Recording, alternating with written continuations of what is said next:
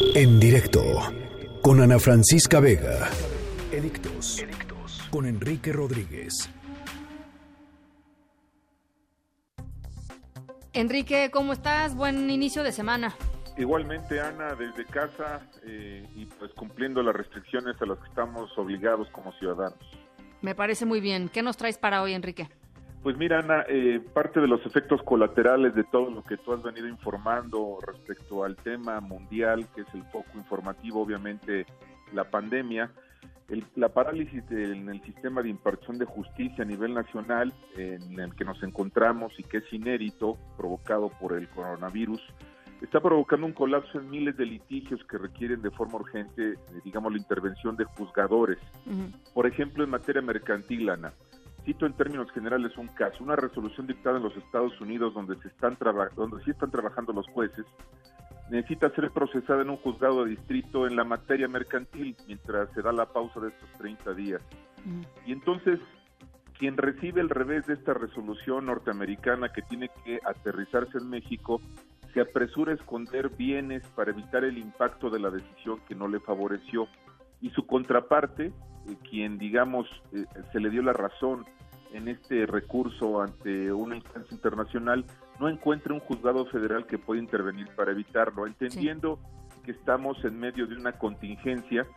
Eh, este tipo de situaciones provoca un gran perjuicio económico a las empresas.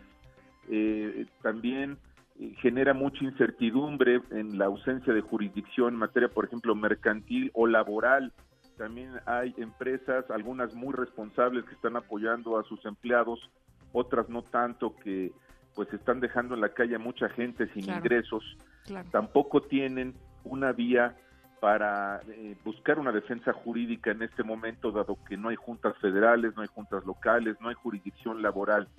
¿Por qué te comento esto? Porque son parte de estos graves efectos colaterales que estamos viviendo de forma pues eh, totalmente inesperada en nuestro país y si bien hay guardias para atender algunos asuntos de materia penal o familiar muy urgentes, esta suspensión eh, será un factor para agudizar el colapso económico que inevitablemente tenemos enfrente. Eh, se están generando miles de incumplimientos de contratos, Ana, sin que haya vías para procesarlos. Y mira, algunas soluciones de los países europeos que están más afectados por la pandemia, como Italia, Francia, Alemania, eh, el Reino Unido, han hecho declaratorias de emergencia. Esto jurídicamente surte efectos respecto a las obligaciones para suspenderlas en tanto dure la declaratoria de emergencia, es decir, por una causa de fuerza mayor no prevista, eh, se, hace esta declaratoria para que no se generen jurídicamente incumplimientos de contratos o de obligaciones. Esto ayudaría mucho a mitigar los efectos negativos en el ámbito jurídico que estamos viendo en los últimos días y se van a agudizar lamentablemente en las próximas semanas en virtud de esta emergencia que estamos eh, enfrentando, Ana. Esto, esto lo tendría que, digamos, eh, sería el Poder Judicial quien, quien, eh, quien tendría que empezar a, implementar este, este, estas, estas políticas, digamos, digamos, El Poder Judicial tendría que a lo mejor analizar el contexto de en dejar guardias en, juzgados para atender otro tipo de materias como la mercantil, dado que ahorita nada más está enfocado a lo penal y en algunos temas familiares que tienen que ver con la responsabilidad de alimentos, que son prioritarias. Pero la declaratoria de emergencia corresponde al Estado mexicano, tendría que corresponder al presidente de la República en un ámbito federal, algunos gobernadores, y te puedo decir de muy buena fuente que incluso el gobernador de Jalisco, Enrique Alfaro, está analizando la posibilidad de hacer una declaratoria de emergencia en el estado de Jalisco, justamente por este tema, ¿no? De tratar de mitigar los efectos negativos que provoca la parálisis en el aspecto jurídico y sobre todo el cumplimiento de obligaciones. Todos tenemos obligaciones con los bancos, eh, fiscales, de muchas naturalezas y entonces la declaratoria de emergencia ayuda a, poner un punto suspensivo, digamos, mientras cruzamos la contingencia para evitar incumplimientos y efectos más negativos.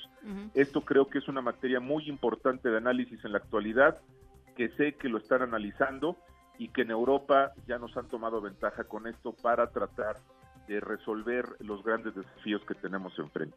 Y en Estados Unidos supongo que la cosa no, no, no, no también están atorados, ¿no? Algunos estados ya han declarado emergencia. Ah. Entonces, se surten estos efectos. Ah, bueno, claro, California, uno de ellos. Eh, exactamente. Con León. Eh, pero no existe una declaratoria de emergencia de alcance nacional todavía, ¿no? Eh, sin embargo, en países como Italia, Francia o Alemania, esta declaratoria ya se ha generalizado con este con este objetivo, ¿no? Entonces, también el mundo jurídico tiene un impacto severísimo y pues también es una actividad prioritaria, sin duda, no se compara con, evidentemente, la atención directa para ver la salud o, rescatar la vida de las personas, pero sí es parte del contexto en el que estamos, eh, pues todos inmersos, ¿no? Bueno, pues vamos a, pues vamos a estar pendientes. Eh, eh, era una, un, ámbito al que la verdad no, no, no le habíamos puesto atención. Me parece muy importante que que lo pongas eh, sobre la mesa es, esencial, ¿no? Y, de, supervivencia en muchos casos para muchas empresas, para muchos... Este, Exactamente, porque la forma de salir, Ana, es a través de eh, pues el menor daño posible a los empleos, a las fuentes productivas, y ahí es donde hay que poner atención. Yo estoy dedicado a revisar estos datos y, y te mantendré al tanto con mucho gusto. Muchísimas gracias, Enrique. Un abrazo, cuídense mucho. En directo, con Ana Francisca Vega.